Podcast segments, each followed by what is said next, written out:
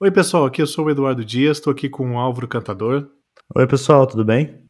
É, nós somos do Unbounded.dev, é um novo podcast que vai falar sobre vários assuntos, sobre software, sobre arquitetura, que também vai falar também sobre o desenvolvimento, a carreira.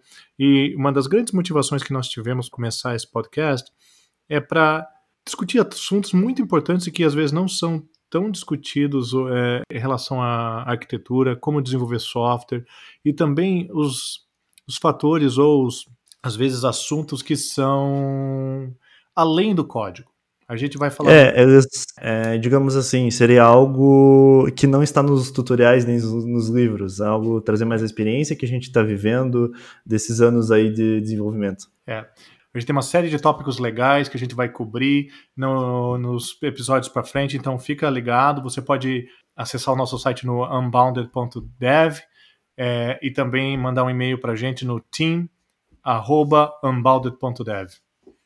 É, todos os feedbacks aí são bem-vindos. É, a gente está muito aberto até por sugestão, não só como sugestão, mas como formato, como é, como a gente está falando, nossa edição, enfim, é, o que tiverem sugestões, estamos super abertos a isso. E também é, comentem também, deixem o seu comentário no site. É, as nossas redes sociais provavelmente ainda não foi feita, porque a gente está se programando ainda as coisas, está meio no, no, no, improviso. A gente, a, a, gente promete que até o episódio número 15 a gente vai ter tudo pronto. E também Mas... é, a gente colocou como contato também nossos LinkedIns no, no post do episódio. Então podem lá mandar mensagem, nossa caixa de mensagem está aberta a vocês. Beleza? Beleza. Que legal. Então, para começar essa nossa nova jornada aí no Unbounded.dev, nós vamos eh, falar sobre uma nova série com vários episódios legais. E nessa série nós vamos cobrir os além dos 15 além dos 12 fatores. É até, na verdade, um pouco Isso, confuso, né? se você for ver bem, porque é o livro além dos 12 fatores, que na verdade são 15 fatores. É, pois é, né? Interessante. É, vou, muita gente já deve ter ouvido falar dos 12 fatores, mas não sei se todo mundo conhece uh, o artigo, né, o, o Beyond 12 Factor da, da Pivotal, né, que é além dos, dos 12 fatores. E é sobre esse que a gente vai comentar, sobre os 15 fatores, que foi uma reordenagem deles, e que a gente vai comentar sobre eles. É, eu acho importante até é, nessa série a gente vai tentar trazer todo um contexto, a gente vai pegar cada fator, é, etapa a etapa, a gente vai destrinchar esse fator, tanto na aplicação dele quanto na nossa experiência aplicando esse fator, nas pessoas envolvidas, do que aconteceu na época, o que, que quando a gente viu, o que, que a gente achou. Então, muita coisa assim, às vezes até para você que é gerente do seu time ou você que é desenvolvedor, é, muita coisa desses fatores envolve os outros desenvolvedores que você está junto no time. Então, acho que trazer esse tipo de experiência aí é bem importante. É, não, e, e, e baseado nisso, você vai poder é, utilizar isso ou, ou, como referência quando você está desenvolvendo um novo produto, um novo projeto, quando você estiver estruturando a sua equipe, quando você vê um conflito dentro de uma equipe, porque muitas vezes, como a gente comentou antes, é além do código. É, e como isso pode impactar toda a produtividade até o ambiente da sua equipe.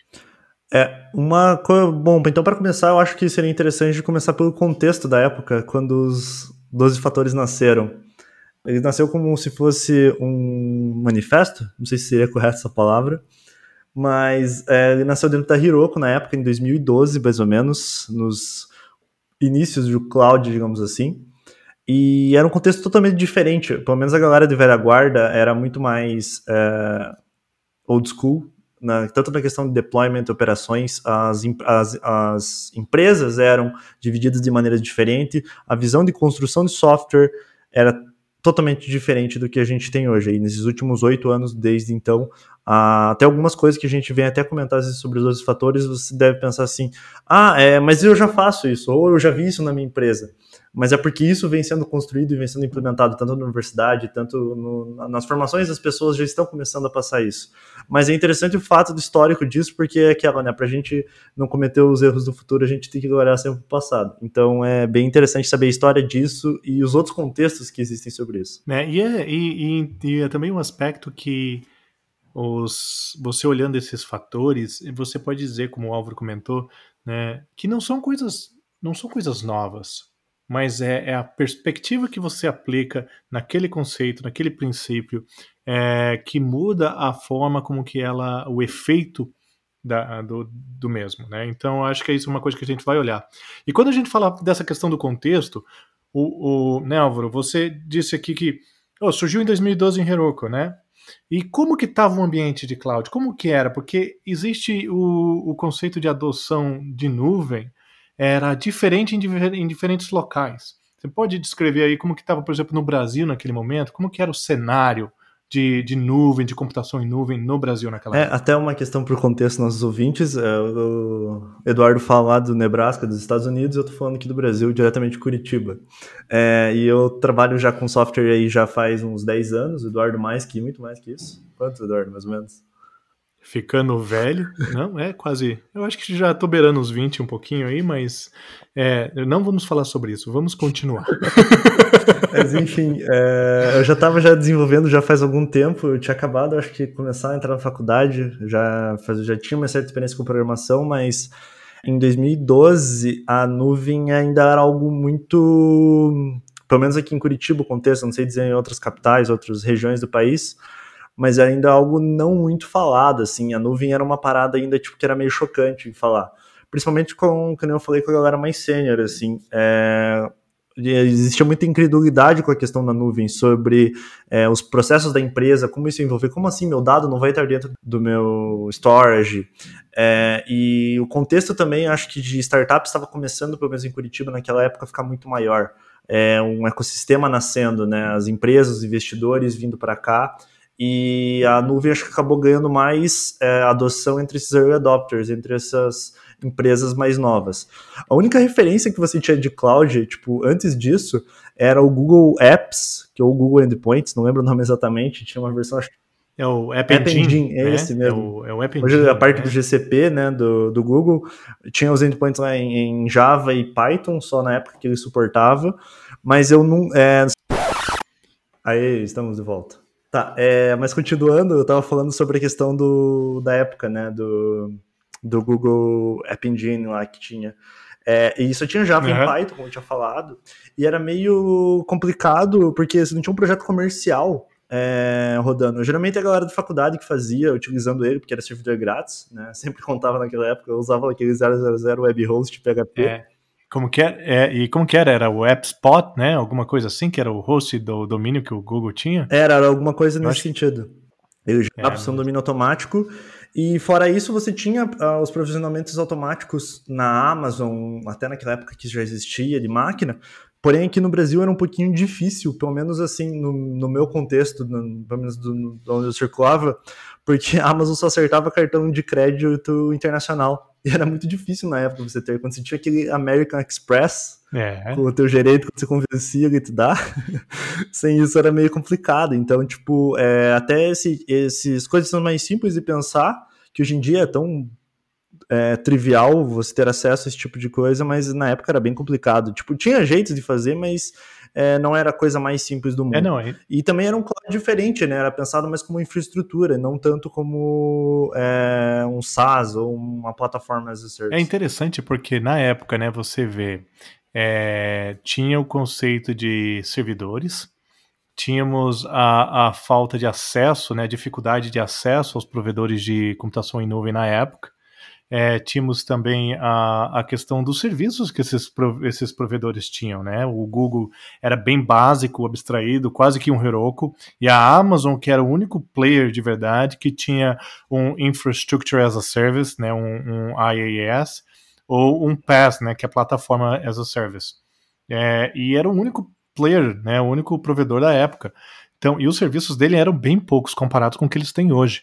Então, é, é muito interessante como tudo começou a evoluir, né? E quando a gente teve a Azure começando em 2010, né? É... é, e isso que até 2010 e 2012 eu acho que nem teve quase divulgação no Brasil da Azure em si. Foi bem tímido ao crescimento dela. É, lembra quando teve anúncio, eles fizeram um vídeo muito massa dos, dos caminhões com servidores, os containers, uma parada bem impressionante. E, mas em 2012, é, tanto que eu lembro quando eu comecei a usar Azure já no começo, ela tinha quatro opções no menu lateral, né? É bem diferente do que tem hoje, hoje ele é mais estilizado. Mas na época era algo bem simples e bem limitado, assim, para Eu lembro até que na época o Visual Studio era javeiro ainda, trabalhava ainda com Eclipse e tudo mais. Olha só. O Visual Studio tinha a opção... é, quem nunca, né? Quem nunca? Tira a primeira pedra.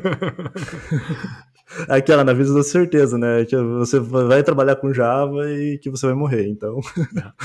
é... Se você não trabalhar com Java, é... você não tem como contar a história. Desculpa, pessoal, quem, quem trabalha com Java aí, nada pessoal, nada pessoal, nada contra. Todo mundo já trabalhou com Java uma vez na vida. com certeza. E é, eu lembro que tinha o, o botão, apertar com o botão direito nas opções, né? E tinha click to deploy. Para mim, eu, nossa, eu não preciso fazer um build, subir num, num FTP, eu não preciso configurar nada, é só fazer o deploy automático. Para mim, eu lembro que foi uma sensação é, tanto de praticidade que eu nunca tinha visto antes. É, ou para aqueles que desenvolviam em .NET na época, né, que quando usavam é, é, os servidores da Amazon, você tinha um servidor Windows, aí você tinha que configurar esse servidor Windows via RDP, né, para conecta para configurar o Internet Information Services para poder ter é, a fazer o deploy do teu website. Aí você tinha que fazer o binding de endereço. Aí você tinha que fazer toda aquela coisa, né? Que, que, que memória boa, né? Mas interessante, né? É, você lê, então a gente comentou sobre a questão da, de como os provedores de nuvem estavam começando naquela época, como o pessoal estava saindo desse, dessa tradição, dessa cultura de ah, é meu, eu tenho que controlar, é, se eu não tiver controle sobre o storage ou sobre o hardware, né, é, eu não, não é, é, é perigoso. E isso foi começando a mudar com isso. É, a, aqui nos Estados Unidos o pessoal já tinha um acesso muito mais amplo na época, né? Já estava por causa que o movimento de startups que estava puxando esse, é, essa demanda por novos serviços de infraestrutura e plataforma estava é, fazendo com que a adoção fosse mais rápida, né? O que estava bem no começo no Brasil, que daí fala sobre a questão de ah, não tinha, tinha pouco investimento, né, Álvaro, na época. Os investimentos estavam começando, era difícil investidores externos chegarem no Brasil e, e conseguirem. Eram bem mais tímidos. Né?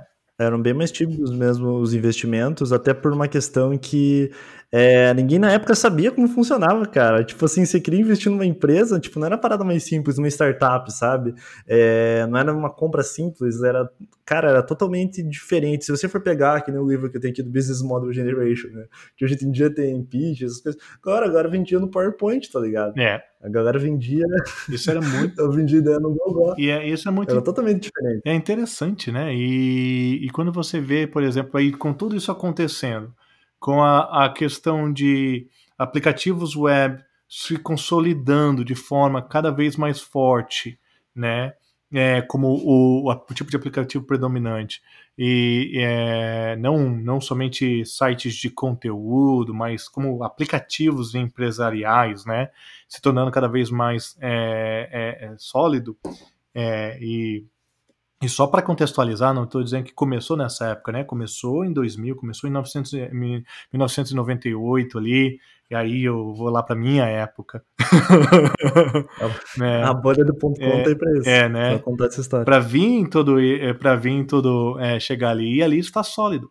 Só que daí você começa a ver a adoção de aplicativos de linguagens novas, né? Porque mesmo nessa época é, é onde que você começa a ver o surgimento de linguagens novas, é, o Node.js se tornando mais sólido, é, é, o, o, Rails se tornando sólido também. É, eu não sei exatamente quando que o Rails foi criado, mas eu lembro que a curva de, de adoção deles foi bem perto desse período de 2010 ali, 2000 e, um pouco dois, um pouco antes de 2010, não sei certo, Álvaro. Você é um, um cara que gosta de Ruby aí, como que é?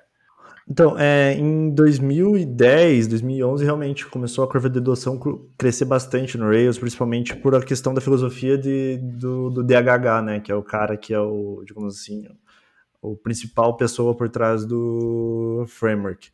E essa visão também de produto, de você construir as coisas rápido, com certeza isso contribuiu para para a forma como as pessoas pensam o desenvolvimento de software e e as, como as empresas também produziam isso, até a adoção do o MVC não é uma coisa nova, né? Mas a, a Microsoft também veio adotando, trazendo o MVC na época do MVC 2 já, na 2010 já era MVC 2, MVC 3 para a infraestrutura.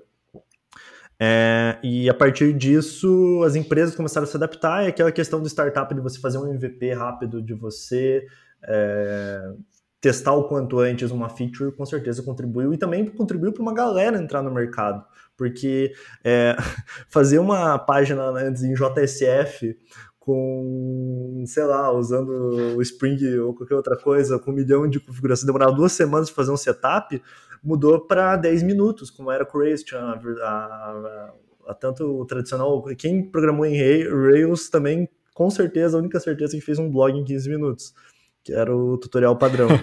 é, é. Então, é, nessa época, tudo isso, tipo, o movimento das pessoas no mercado todo convergiu, acho que em torno disso. E ninguém sabia fazer do jeito novo, eu acho.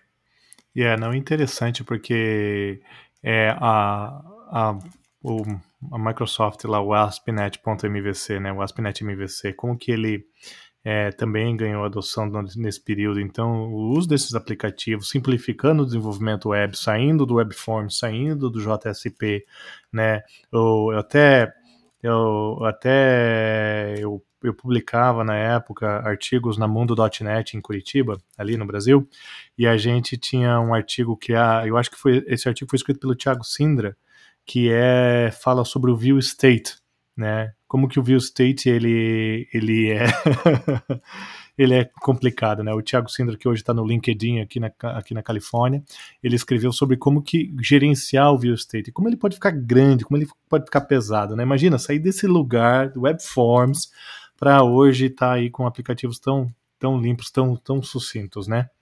Um side note até, na verdade, na época, hoje fala-se tanto em React e tudo mais, na época tinha o Backbone JS, antes do, do pré-Angular, assim, vamos dizer, botar um, um, um marco sobre front-end apps, mas que, cara, é, explicar two-way data binding para uma pessoa que já era desenvolvedor na época, às vezes de algumas coisas, era complicado você dizer, não, esse aqui é só a página, só o HTML5 vindo com CSS3 ainda que com você não podia montar template usando tabela. Então, tipo, cara, era muita, foi, eu acho que entre esse 2010 e 2013, foi muita quebra em todos os, os todas as etapas de um, de um processo de desenvolvimento de software, tanto para quem já era desenvolvedor, para quem era gerente, é. para quem comprava software, para quem consumia software, é, tudo mudou. É interessante, né? É, é, é, e essa parte de mudança não é uma mudança drástica, né? É o amadurecimento é um amadurecimento da prática, um amadurecimento aí da,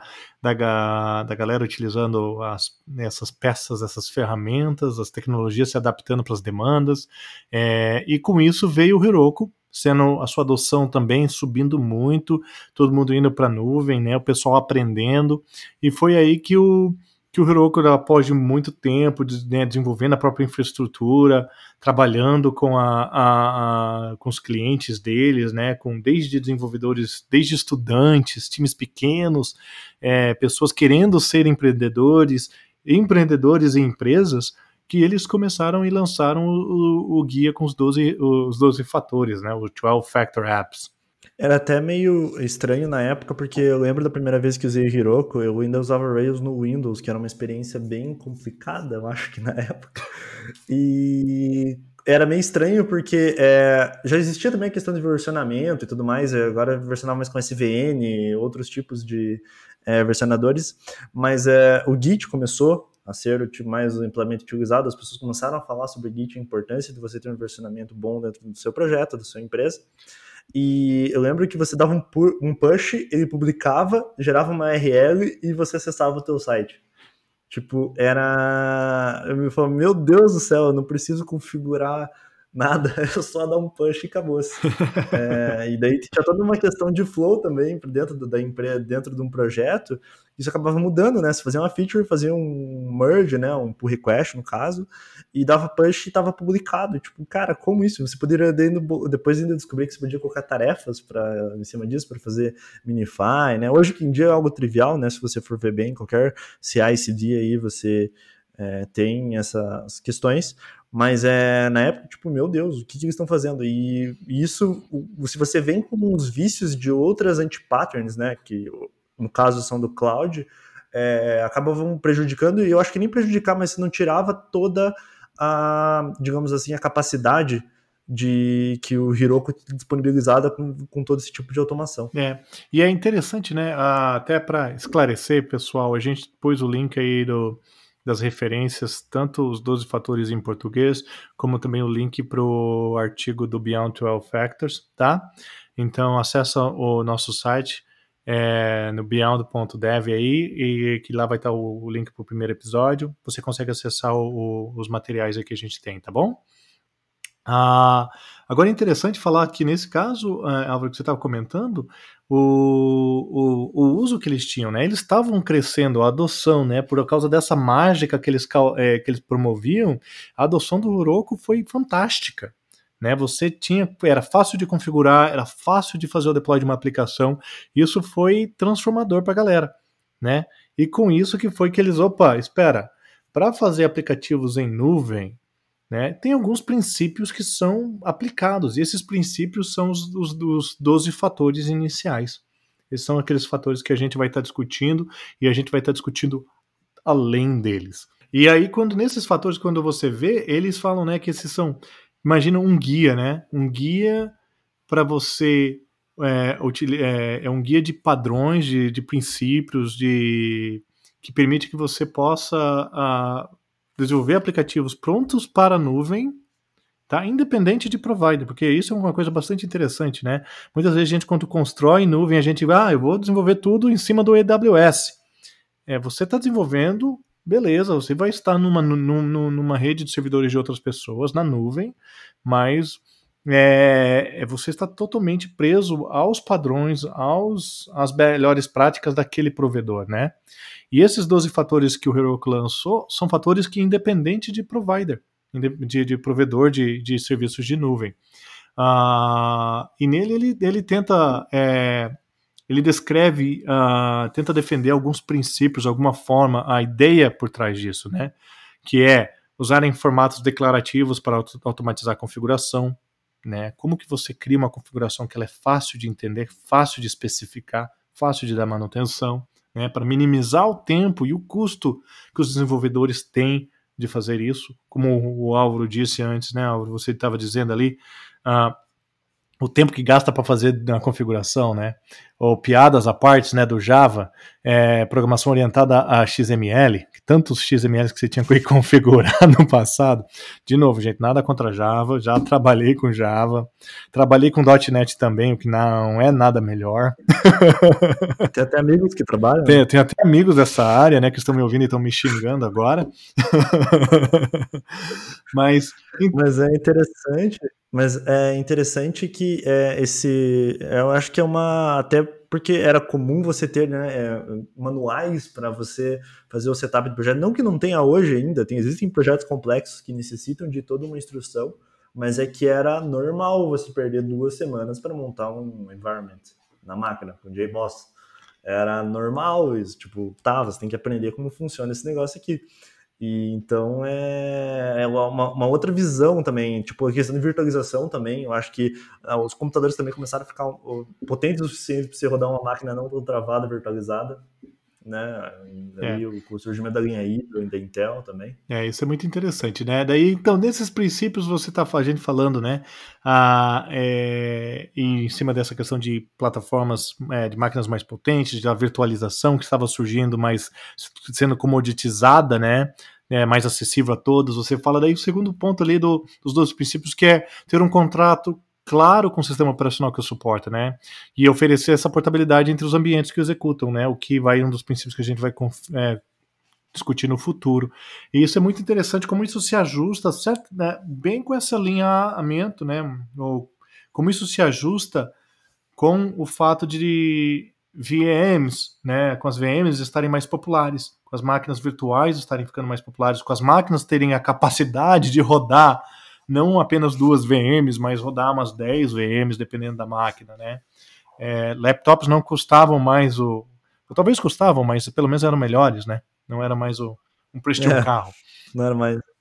Né? Outra coisa também, acho que também começou também um incentivo à questão do, do uso, por exemplo, de ferramentas que é, é meio obscuras. Por exemplo, hoje a gente usa Docker, né? Como a hypervisor, digamos assim Mas na época você tinha que usar lá Sega Root, ou acho que era Jails do BSD, que eram os agents, entre aspas, na época, e era algo meio obscuro, assim, a galera tinha que fazer um curso bem complexo, não era algo trivial você ter.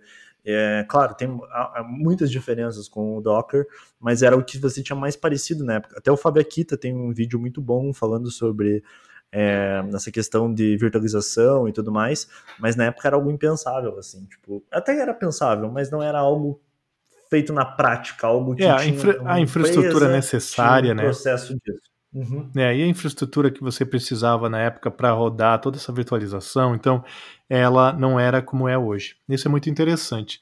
E em relação a. É, é, muito, é, é muito interessante esses aspectos, né?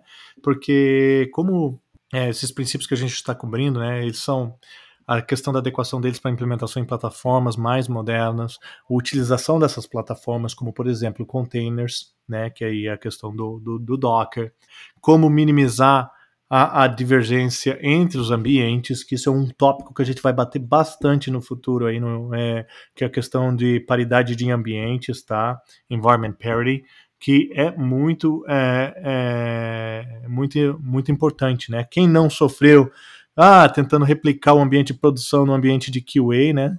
no ambiente de qualidade, não conseguia ter a mesma configuração. Né? Funciona em qualidade, mas não funciona em produção. Né? O que, que tem de diferente entre os ambientes? Né? E, e também a gente vai falar sobre a questão da, da questão de escalabilidade, né? Que é como poder escalar em forma sem, sem mudanças significativas, né? Qual que é a ferramentaria, como que a gente pode utilizar essas práticas e arquiteturas, como fazer o alinhamento das arquiteturas para que possa promover, né? E isso tudo é dentro dos 12 fatores, né? Interessante, porque você poderia dizer que esses fatores já eram o suficiente. É, é uma, uma coisa interessante sobre uh, essa questão aí dos fatores é que ele fala sobre escalabilidade, arquiteturas. Depois a gente vai até falar mais sobre isso depois, mas é o próprio Adam Bloom, que fez os Beyond 12 Factors, ele fala sobre a questão que você seguindo um fator, se você pegar tudo isso que a gente falou sobre esses princípios, esses pilares, eles acabam você seguindo todos os outros. É meio que uma é, uma coisa leva a outra. É. é. tanto no. Já no 12 Factor já é assim, mas o Beyond, eu acho que no, nos 15 fatores eu acho que é mais, mais claro e mais presente, até pela reordena, reordenação dos 15 fatores. É, então, aí a gente falou tanto, né? Fatores, fatores, fatores, mas quais são eles, né? A gente não vai cobrir eles hoje aqui, mas os fatores que a gente está mencionando são, e você tem acesso no link que a gente compartilhou é, no nosso site, você vai ter a base de código, um, que é a base de código. Né? Fala, uma base de código com rastreamento utilizando co, é, controle de versão. Né? Dependências, né? declaração e isolamento das dependências. Configurações, armazenamentos de configurações no ambiente, evitando arquivos de configuração, né? serviços de apoio, como tratar os serviços de apoio em relação ao seu aplicativo, né? É, construa, lance e execute. É, essa é uma tradução interessante, né? é... Design, build, é, é, e para mim, gente, eu vou ser bem sincero, é uma dificuldade. É, eu vou ler isso daqui, eu vejo inglês, daí eu tento traduzir. Então a gente vai com calma, tá? Eu tava falando até pro Álvaro aqui que vou demorar para poder falar de novo. Mas é como que você vai fazer o build, release e execute, né? Que é o, o fazer o build, não é construir, é build mesmo. build, fazer o release e aí sim executar. O executar dá para traduzir.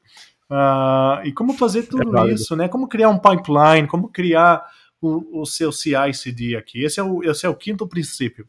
O sexto é questão de processos, né? Como trabalhar é, com processos que não armazenam estados. Então a gente falou de vários ambientes, ah, a gente falou de é, vários princípios, a gente falou também a questão de processo, como que você trata o seu aplicativo em relação ao processo. Né? Isso é uma coisa interessante, a gente, no passado, oh, como que você lida o processo? Ah, meu aplicativo tem o um processo, o Internet Information Service vai gerenciar isso, tem o Application Pool para gerenciar ah, ah, junto, o JBoss vai gerenciar, tem um Application Server, né, rodando, mas quando você vai para uma computação em nuvem, quando você tem a escassez de recursos, como que você trabalha com isso, né? E o processo é um princípio aqui, um fator que se torna extremamente importante, né? Que vai com o sétimo, que é o vínculo de porta.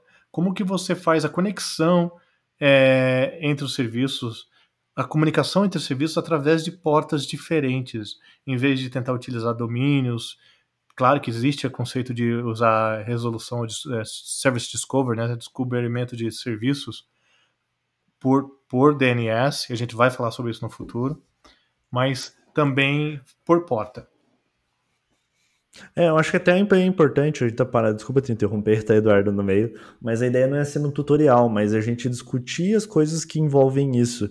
Tutorial, isso, cara, tem ótimos e vários por toda a internet, mas a gente quer mais passar ainda essa experiência mesmo do build, do hands-on da coisa, para tanto quem está iniciando, até para compartilhar mesmo, para trocar figurinha já com quem tem tá na área faz tempo. É. E a, e a gente, interessante, a gente vai tentar aplicar o máximo de, do, das experiências que nós tivemos em, nas diversas empresas que trabalhamos, trazer experiências de colegas e amigos que temos aí também. É, se você tem feedback de algum um desses princípios que você gostaria de ressaltar no episódio futuro, manda uma mensagem para a gente, para que a gente possa estar tá discutindo isso também, porque a nossa intenção aqui é passar, a compartilhar a experiência e que a gente possa é, é, ver como que foi o efeito disso, né? E, e, e ver se ele aplica para vocês também, para as outras pessoas aí. É, e com isso, só continuando a lista aqui, a gente está falando também de concorrência, que a gente vai falar como que trabalhar com concorrência. Né? É um mundo diferente. Quando você vai para a nuvem, quando você fala de milhões de usuários ao mesmo tempo, ou quando você fala do caso do Netflix, que quando você. É, ou da Amazon, que eu gosto bastante, a Amazon, no período de, de feriado nos Estados Unidos, vendem, fazem, efetuam 465 compras completas por segundo. Isso é efetuar o pagamento, fazer a alocação de estoque por segundo. 465 compras por segundo. Como que você consegue ter todo esse número de transações? Porque isso multiplica por várias dezenas de. É, por cent, é, várias. É, por, por centenas, né? E como que você consegue ter esse número de transações em um ambiente que consegue escalar, né? Como que você consegue ter essa, essa concorrência?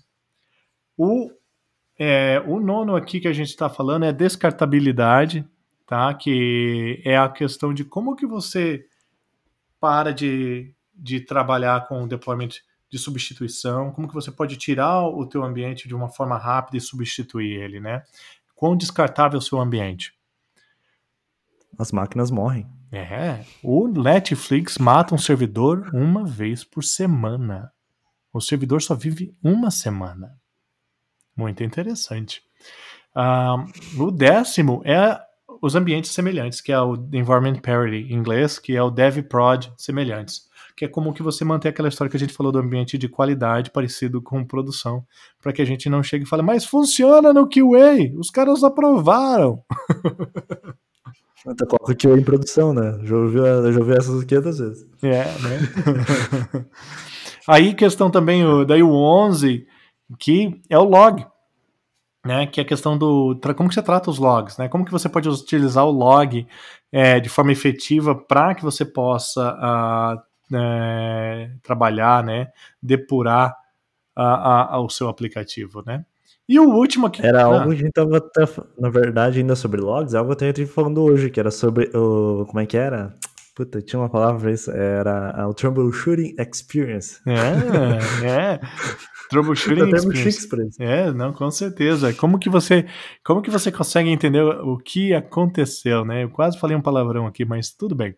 É, é, mas, é, né? Mas o último aqui desses 12 são a questão dos processos administrativos. Como que você trata esses processos administrativos em relação ao seu ambiente, tá? Então, esses são os 12 fatores que a gente comentou, que vamos trabalhar nas séries, é, nos episódios para frente. E nesses episódios também a gente vai comentar, não somente esses 12, mas a gente vai comentar também sobre a questão dos outros a três adicionais, que agora vem a parte que como que o, o pessoal da Pivotal fez a interpretação desses 12, né? E reordenaram no seu no artigo Beyond the 12 Factor App uh, que também tem um link disponível no site. É, e como eles viram que não necessariamente, eles não discordaram dos princípios, mas eles eles viram como que tinham alguns princípios a mais e que a, a importância deles tinha uma ordem diferente. Então, essa ordem que a gente acabou de descrever é baseado no texto original dos 12 fatores, né? Aí agora a gente vai estar tá falando um pouco mais, né, Álvaro, porque como que os, o, esse artigo surgiu, né? Uh, que o, o, o, Adam Blom e o pessoal da Pivotal conseguiu trabalhar isso, né? É, quais a, a, a, quais os elementos adicionais que eles acharam lá? É, é, um dos fatores foi a telemetria, que eu acho que é uma questão hoje em dia num mundo tradicional de microserviços Cara, sem telemetria está no sal. É muito difícil você gerenciar isso, você, até como a gente falou do troubleshooting, é, de entender o contexto que está trabalhando, telemetria, hoje em dia, é, não tem como você trabalhar produtivamente falando. Tem como trabalhar, sim, mas ter uma produtividade é, excelente, digamos assim, sem telemetria. E um fator também importante é a parte de segurança. Muita coisa mudou, eu acho de, até entre, se você for pegar o gap entre o lançamento do 12 Factors, dos 12 fatores e Beyond 12 Factors, você tem uma visão diferente de segurança, né? Antigamente você não se preocupava tanto. O, a regra era, eu espero que ninguém me hackeie.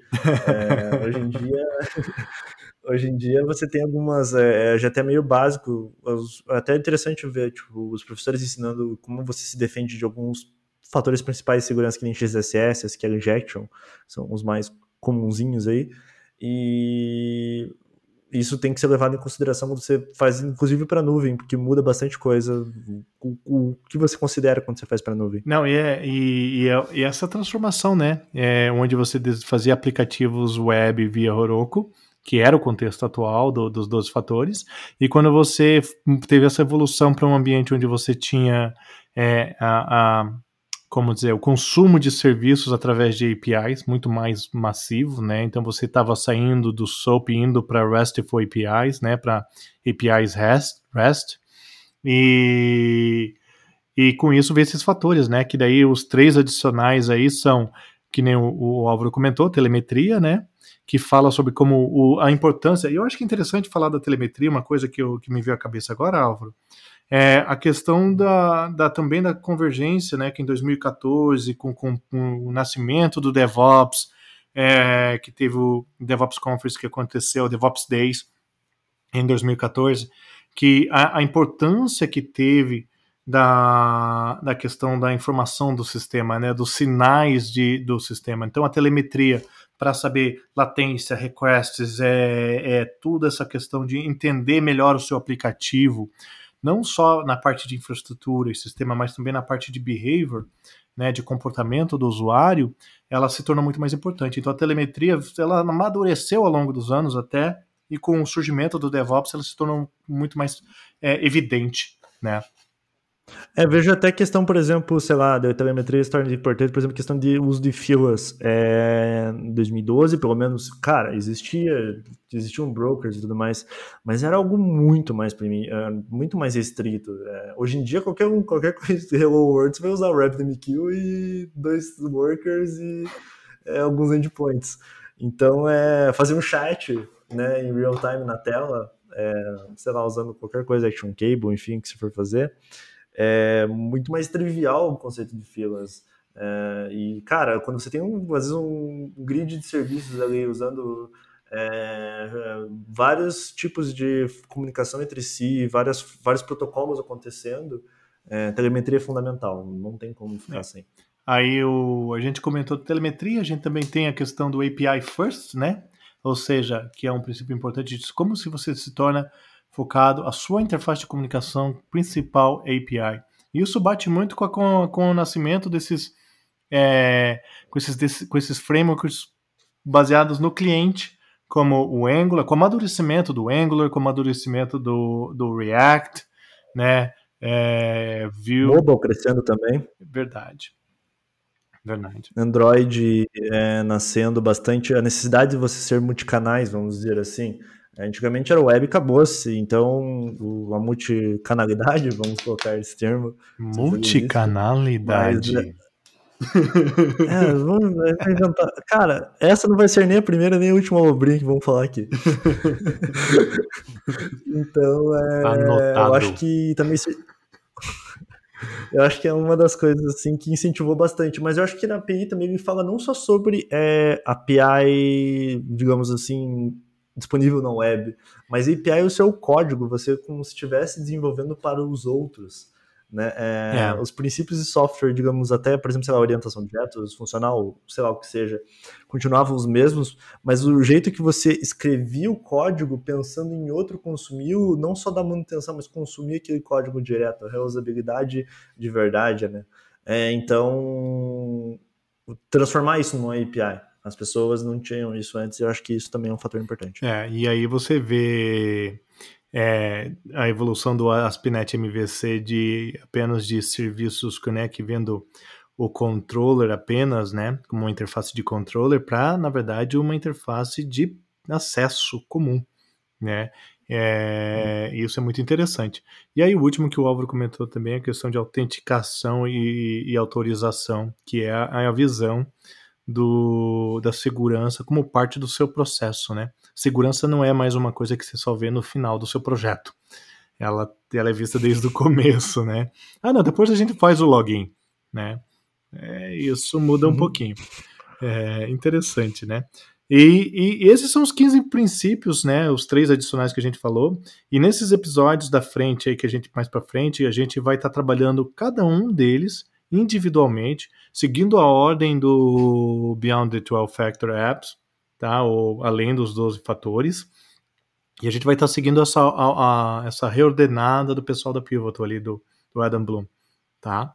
Então, cada episódio a gente vai estar tá trabalhando individualmente, a gente vai discutir é, o porquê, é, a descrição, tentar explicar o que, que, qual é o significado, qual a intenção daquele, daquele fator, daquele princípio é, os desafios que você pode encontrar com eles, também os benefícios que isso pode trazer no seu aplicativo, é, no seu aplicativo, quando você desenvolver, na sua equipe, e também compartilhar as experiências que a gente tem aí, que tem passado.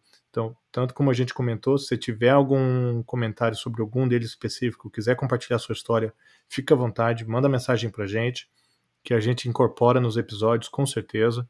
É, e essa é a nossa intenção aí. É, a gente não tem um formato definido como vai ser, é, de se vai ter e-mail, que, que vai, como vai ser, mas vocês podem falar para a gente. Eu acho que a, a parte legal aí do, do podcast é a gente, a, a, gente, quando a gente tenta ensinar ou compartilhar, a gente aprende mais, com certeza, né? É, Richard Feynman falava, né? Tem que é, faz, faz parte da etapa da tua, do teu aprendizado e também questão do formato geral, galera. Podem entrar em contato. A gente está enfatizando, acho que isso pela 15 vez, só nesse episódio, mas mandem, falem com a gente. É. E, e assim, essa é a nossa primeira série, que a gente está dando aí o kickoff aqui na, nessa, no nosso podcast, mas a gente também vai estar tá trabalhando sobre vários outros assuntos, vários outros tópicos, tá? Então a gente vai ter muitas pautas legais para frente sobre microserviços, sobre arquitetura de microserviços. Isso é um, é, isso é um assunto tão vasto e, e, a gente tem conseguido ver isso nos últimos anos é, na área de tecnologia financeira aqui nos Estados Unidos, tanto no Brasil, a evolução. E a gente vai estar tá tentando compartilhar com vocês aí, tá? Então, fica ligado, é, faça o subscription. A gente ainda não tem os endereços de todos, mas então é, de onde vai estar tá lançado o podcast. Então, é o o Anchor tem um tempo de delay ali até publicar o primeiro e disponibilizar, mas vai para estar para Spotify, iTunes, Play, Podcasts, enfim, qualquer agregador. A gente vai fazer também upload no YouTube, provavelmente. É, é uma forma aí também de espalhar a palavra. É, mas isso aí, com o tempo, a gente vai acertando tudo também. É, eu, no, no pior dos cenários, você acha no, no nosso site. é, com certeza. É. Então, pessoal, é, a gente queria agradecer vocês aí por esse, é, por esse primeiro episódio. Então, fica ligado aí com a gente e qualquer coisa entre em contato. É, nós retornamos aí na semana que vem, tá? Obrigado, até mais. Valeu, galera. É, como o Eduardo falou, muito obrigado aí pela essa meia hora, 40 minutos aí de podcast. É, vamos tentar essa periodicidade, não, não prometo, porque a vida é corrida, mas provavelmente semana que vem a gente vai ter já um novo episódio e muito obrigado novamente. Até mais. Até. Tchau. Fui.